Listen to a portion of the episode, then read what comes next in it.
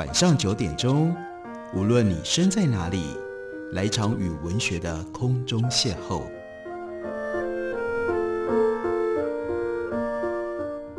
杨照谈书，邀您一同遨游文学世界，认识古今中外的经典之作。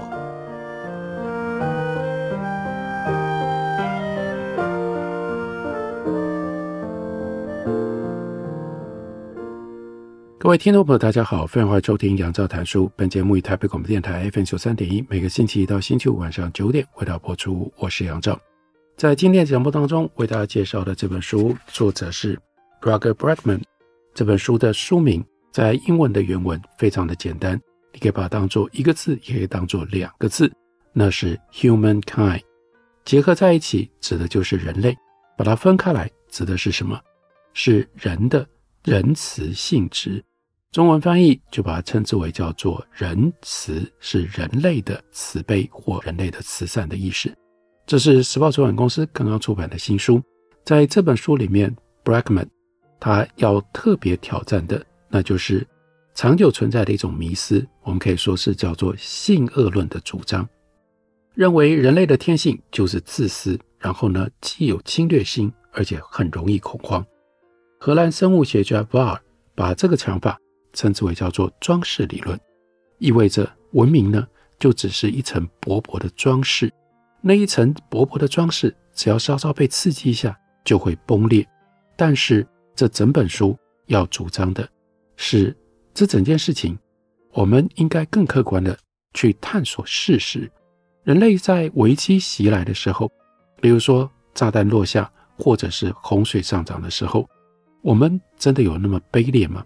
还是刚好倒过来，那个时候人类会展现最好的素质。所以他又举了一个例子，那是二零零五年八月二十九号发生在美国 New Orleans，那是 Hurricane Katrina，飓风横扫过这个城市，应该要保护城市的堤防跟防洪墙都没有能够发挥作用。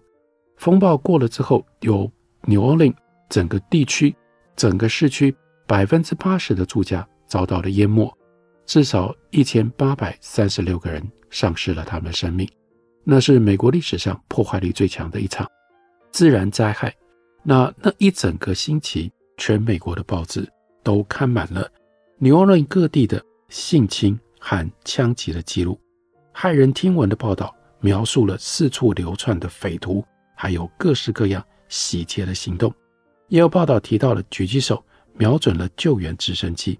在充当纽奥良最大暴风避难所的，那就是 Metrodome Superdome 超级大巨蛋里面，有大约两万五千人挤在一起，里面没有电，没有水。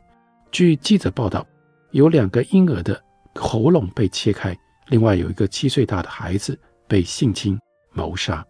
警察局长说，整个城市正逐渐陷入无政府状态，而路易斯安那州。也就是纽奥良所在的这个州，州长也担心同样的状况。他就说：“让我最愤怒的是，这种灾难总是引发人最恶劣的一面。”这样的消息，这样的评论，犹如病毒般传开来。备受推崇的历史学家 Timothy Garton Ash，他就在英国的《Guardian》卫报当中，清楚讲出太多人在想的事。他说：“如果把有条理而且文明的生活基本主要的成分——食物、住处、饮用水、最低限度的人身安全，通通都拿掉，我们就会在几个小时之内回到霍布斯式的自然的状态。一场所有人对抗所有人的战争，少数人会在短暂的时间内化为天使，但是大多数人在大部分的时间都恢复变成了猿猴。这就是装饰理论。”纽奥良把我们覆盖在炽热岩浆般的自然本质，它的上面那薄薄的外壳打开了一个小洞，所以接下来像是那种汹涌的岩浆，火山爆发，岩浆就流了出来。但是要到好几个月之后，这是 Bregman 希望我们看到、希望我们知道的。等到记者都走了，洪水排干了，而那些专栏作家。都跑去下一个主题发表意见的时候，研究者才揭露了牛岭的实情。听起来像是枪声的，那其实是瓦斯桶安全阀砰一声爆开来，在超级巨蛋里有六个人死去，四个人是自然死亡，另外有一个是死于用药过度，还有一个是自杀。警察局长不得不承认，他无法证明有官方通报的性侵或者是谋杀，的确有抢劫的行为，但大部分都是合力求生的团体。在某一些案例当中，他们甚至和警方联手。接下来，University of Delaware 灾害研究中心的研究者，他们的结论是：所有情急下的行动当中，本质上有利于社会的占了压倒性的多数。有一群名副其实的叫无敌舰队前来，把人们从逐渐升高的洪水当中救出来。其中最远的船只从哪里来？从 Texas。远从德州来的成千上百的平民，他们组成了救援小队。好比说，有一群，他们就把自己称之为叫做 Robin Hood Looters，这是十一个人，他们是彼此之间是朋友，组成了这个团体。虽然叫做 Looters，但他们真的不是去抢劫，他们是四处寻找食物、衣服跟药品，交给所需要的人。简而言之，Katrina 并没有让 New Orleans。冲刺的利己主义跟进入到无政府状态，整个城市充满了勇气和善心。Katrina 这个 hurricane 证实人类如何应对灾难的科学研究。University of Delaware 灾害研究中心证明，情况跟我们平常在电影里面看到的是相反的。从1963年以来，有将近700次实地研究当中，从来没有出现过彻底的大混乱。从来都不是虽然够细密，犯罪的行为，谋杀、窃盗、性侵，通常会逐渐的减少。人们整个社会、整个秩序不会突然之间休克，人们会保持冷静，并且开始展开行动。一位灾害研究者就指出，洗劫的情况不管怎么样的严重，只要和促使人们大量无偿分享物资跟劳务的广泛利他主义相比，这种抢劫都是极少数，大灾难反而让人展现良好的素质。那 Bregman 就说：“我从来没看过哪一个有这么多扎实证据在背后支持的社会学研究里结果，但是如此漫不经心的遭到了忽视。那有一部分是因为媒体，因为媒体塞给我们的画面跟灾难降临的实际状况始终都是相反的。”同一个时期，在 New Orleans，，那一切阴魂不散的谣言一直在害人丧命。紧急应变人员不想毫无防卫就冒险进入到城市，所以使得他们动员缓慢。后来，Trooper 国民兵被找了过来，行动达到最高峰的时候，驻守在当地的部队人数到达了将近七万两千人。州长就说：“这些部队知道怎样开枪杀人，我也认为他们会动手。”所以他们真的就动手了，在纽奥良的 Danziger Bridge 上面，警方对六名没有武器的无辜黑人居民开枪，杀死了其中一位十七岁的男孩，还有一位四十岁的智障男性。这个事件当中，其中涉案的五位警员后来被判处重刑，就表示这的确是警方的错误。纽奥良的灾难是一个极端的例子。但灾难期间的运作模式其实一直都差不多，逆境来袭，然后会有一波自发的合作行动来回应，接着官方单位一个个恐慌起来，而释放出第二波的灾难。在二零零九年出版了叫做《地狱里打造的天堂》，那这位作者他叫做 Rebecca Stolen，他说，精英恐慌来自于那些以他们自己的形象来看全人类的。掌权者、独裁者和专制者、统治者和将领，他们假定普通人也都跟他们一样被利己主义所支配，所以他们就经常诉诸蛮力来避免一些其实只会发生在他们脑中的事态。再举一个例子：一九九九年的夏天，在比利时波嫩这个城镇，一间小型的学校有九个孩童得了某一种神秘的病，他们早上来上学的时候都没有症状。午餐过后就生病，头痛、呕吐、心悸。多方寻求解释的老师，唯一能够想到的，那就是那九个孩子下课的时候喝了可口可乐。风声没有多久就传到了记者那边，可口可乐总部就开始电话响起。同一天晚上，可口可乐公司发布了新闻稿，表示正在从比利时各商店下架回收几百万瓶的可乐。公司的发言人说：“我们正火速进行调查，并希望能够在接下来几天当中有确切的答案。”但是太迟了，症状开始散布到全比利时，并且跨过边界进入到法国。救护车火速将面色苍白、一跛一跛的孩子送诊。几天内，人们的疑心扩散到所有可口可乐公司的产品，包括芬达、雪碧、雀巢柠檬茶等等，好像这些通通都会危及孩童。可口可乐事件是这家公司一百零七年历史当中最严重的一次财务损失，迫使公司在比利时回收了一千七百万箱软性饮料，并且销毁当时原来的仓储，到最后。所损失的光是成本就超过了两亿美金，但是怪事发生了。几个星期之后，毒物学家发布了实验室报告。他们测试那几罐可乐之后，发现了什么？什么都没有，没有杀虫剂，没有病原体，也没有毒金属。他们测试几百名病人的血液跟尿液，那结果呢？也是零。面对当时已经在一千名以上的男孩女孩身上记录到的剧烈的症状，科学家却没有办法找到一丁点的化学的成因。有一位研究者就说：“那些小孩真的病了，毫无疑问，但并不是因为喝可口可乐而生病的。”这个事件其实它涉及的，对于 Bregman 来说，那是一个自古以来的哲学问题：真实是什么？有些事情，不管你信不信。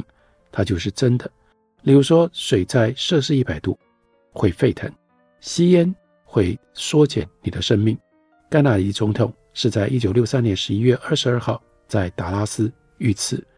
但是有另外一种事情，那是如果我们相信，就有机会变成真的。我们的信念会变成社会学家所谓的自我应验的预言。如果你预测一间银行会破产，而那说服了许多人。把账户结清的话，那这家银行就真的会破产。或者是以安慰剂的效应来说，如果你的医生给你一颗假药丸，说那会治好你不舒服的地方，你的确吃了这个安慰剂，就有机会感觉到比较好。安慰剂越激励人生，机会就越大。大致来说，注射比药丸还更有效。在过去，甚至连放血都有效。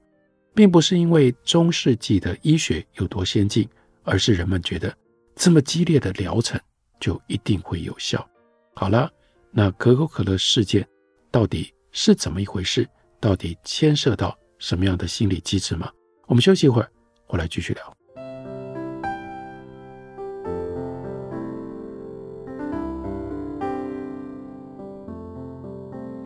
听见台北的声音，拥有颗热情的心，有爱与梦想的电台，台北广播 FM 九三点一。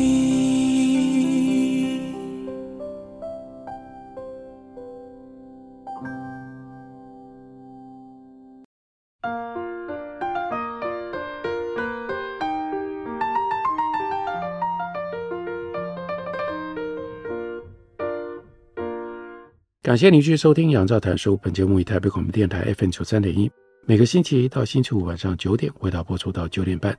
今天为大家介绍的，这是 Roger Bregman 他所写的《Humankind》这本书的副标题叫做《A Hopeful History》，中文翻译叫做《仁慈》。这本书为什么是 A Hopeful History？因为他要帮我们指出人性当中的某一些并不如我们想象。那么卑劣的部分，而且认为在历史当中，这些不卑劣的、相对的仁慈慈善的人性，其实发挥了很大的作用。只是我们根深蒂固地认为人性本恶，我们会一直不断地去看、去想象，甚至去夸大人性那邪恶的、可怕的部分。在书里面讲到了发生在比利时的可口可乐事件，然后呢，联系到了人的心理机制。如果你吃一颗假药丸，心想着那个药会让自己生病，那也有可能会成真。警告你的父母说有一种药有严重的副作用，那真的可能会发生。出于明显的理由，所谓反安慰剂的效应还没有进行过广泛的测试，因为说服健康人相信自己生病，这有棘手的伦理问题。尽管如此，所有的证据都主张反安慰剂会有强大的效力。所以，一九九九年的夏天，比利时健康当局做出来结论也是如此。在波兰那几个孩子喝的可口可乐，可能真的有一两罐哪里不对劲，谁知道呢？但是在那之外，科学家的看法就坚定明确了：全国其他几百个孩子是感染了一种群体精神官能症。用口语一点来说的话，那是他们想象出来的。不是说那些受害者在假装，有超过一千名比利时的小孩真的出现了恶心、发热、发晕的情况。因为如果你相信一件事，那件事就有可能成真，这就变成了反安慰剂效应。那就是当你有了这样的想法，我们所相信的事物造就了我们。那讲这件事情，Bregman 的重点是我们担忧人性的这种观点也是反。安慰剂。如果我们相信大部分的人不值得信任，那么我们对待彼此的方式就会这样。很少有哪一种方法在形塑世界的时候，有着跟我们对其他人看法同样强大的力量，因为到最后它就会实现。如果我们要对付我们这个时代最大的挑战，从气候危机到我们对彼此越来越强大的不信任，那 Bregman 的主张是需要着手开始的地方。就是对于人性的看法，这本书他特别强调，不是替人性本善传教，因为人明显的不是天使，人是复杂的生物，所以人有好的一面和不那么好的那一面。问题是我们要选择转向哪一面。所以他的论点是我们出于天性，身为孩童的时候，在无人岛上，当战争爆发，当危机袭来的时候，对于自己的好的一面。会有着强烈的偏好。他说，他会在书里面呈现大量的科学证据，证明对人性有着更正面的看法，是多么切实际，而不是空想不切实际的事情。同时，Bregman 他自己深信，如果我们开始这样相信，这件事情会越变越真实。他又举了一个例子，那就是有一则来源不明的寓言故事，在网络上四处流传。他倒是觉得这个故事里有简单但意义深远的真理。那是什么样的寓言故事呢？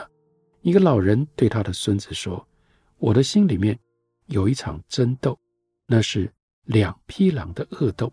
有一匹是恶狼，他愤怒、贪婪、嫉妒、傲慢又胆小；另外一匹是好的狼，他和平、慈爱、谦逊、慷慨、诚实。”而且值得信赖，不止在我心里面，这两匹狼也在你的心里面斗争着，在每一个人心里面斗争着。过了一会儿，男孩好奇问这个爷爷：“那哪一匹狼会赢呢？”老人露出了微笑，猜猜看，老人的答案是什么？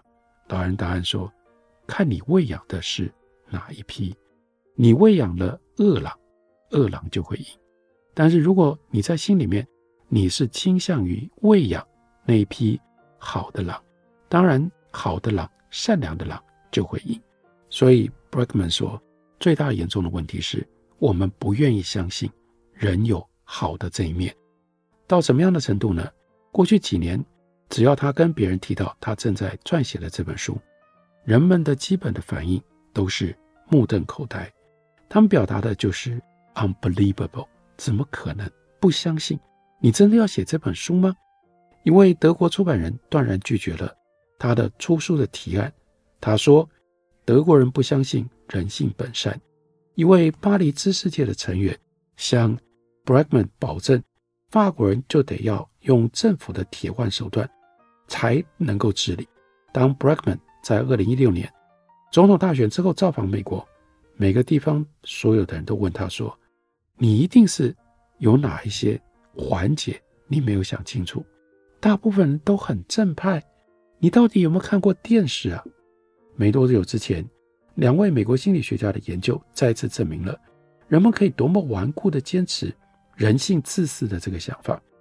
研究者给受试的对象呈现了好几种别人做了显然很善良的事情的情况，他们发现了什么？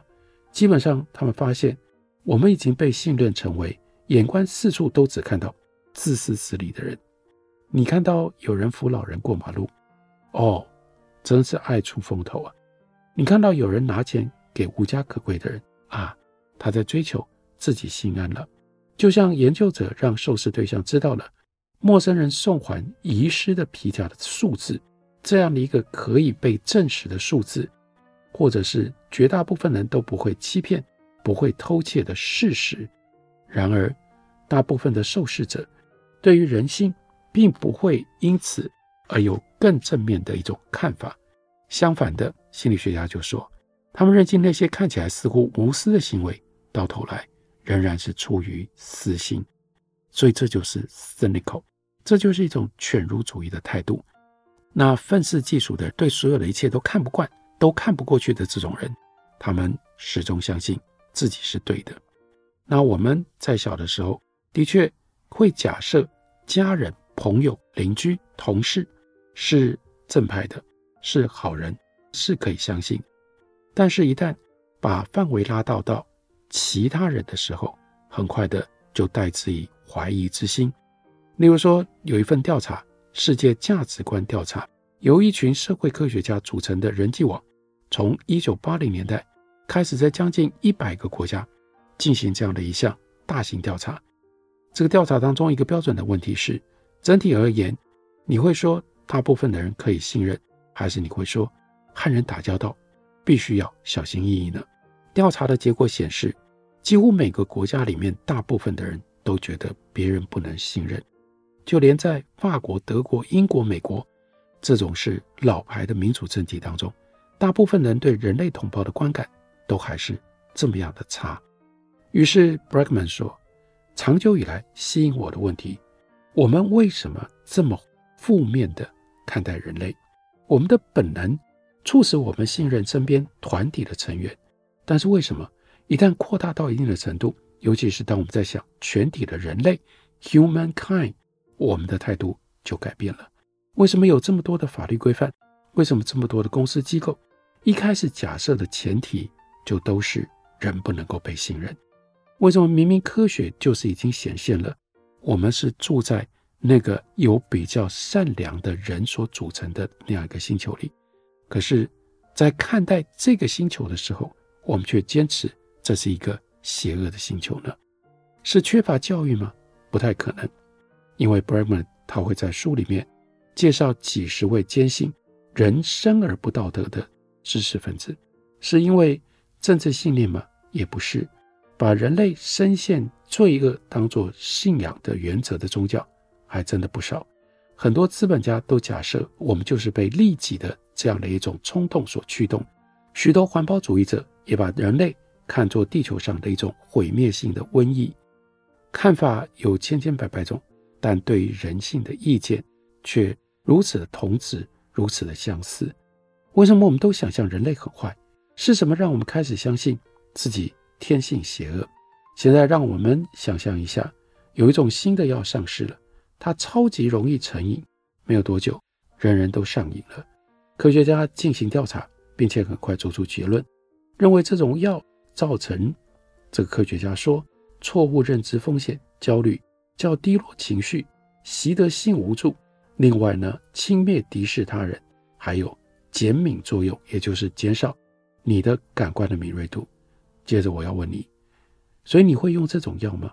我们会容许孩子尝试这种药吗？我们的政府会让它合法化吗？这些问题的答案问你，你当然都是否定的嘛。可是呢，从现实上看，答案都是会。因为这时候已经是我们这个时代最大的一种瘾头，这是我们每天都在服用的药，而且呢，它得到了高额的资助，并且大规模的分发给我们的孩子。这要指的是什么？那就是新闻。从小到大，大家都教说要相信新闻对个人的成长有益。身为一个关怀社会的公民，读报、看晚间新闻是你的职责。我们越密切地关注新闻，我们就会更加的见多识广，我们的民主政体也就会越加的健康。许多家长到现在还是这样教小孩的，但科学家正在做出很不一样的结论。太多的研究发现，其实我们也可以从常识上面推论了解，新闻有害健康，危害我们的心理健康。George Gerbner 创造了一个词，描述他所发现的现象。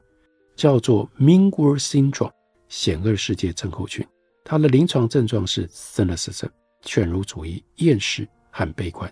密切关注新闻的人更有可能同意大部分人只在乎自己之类的这种陈述。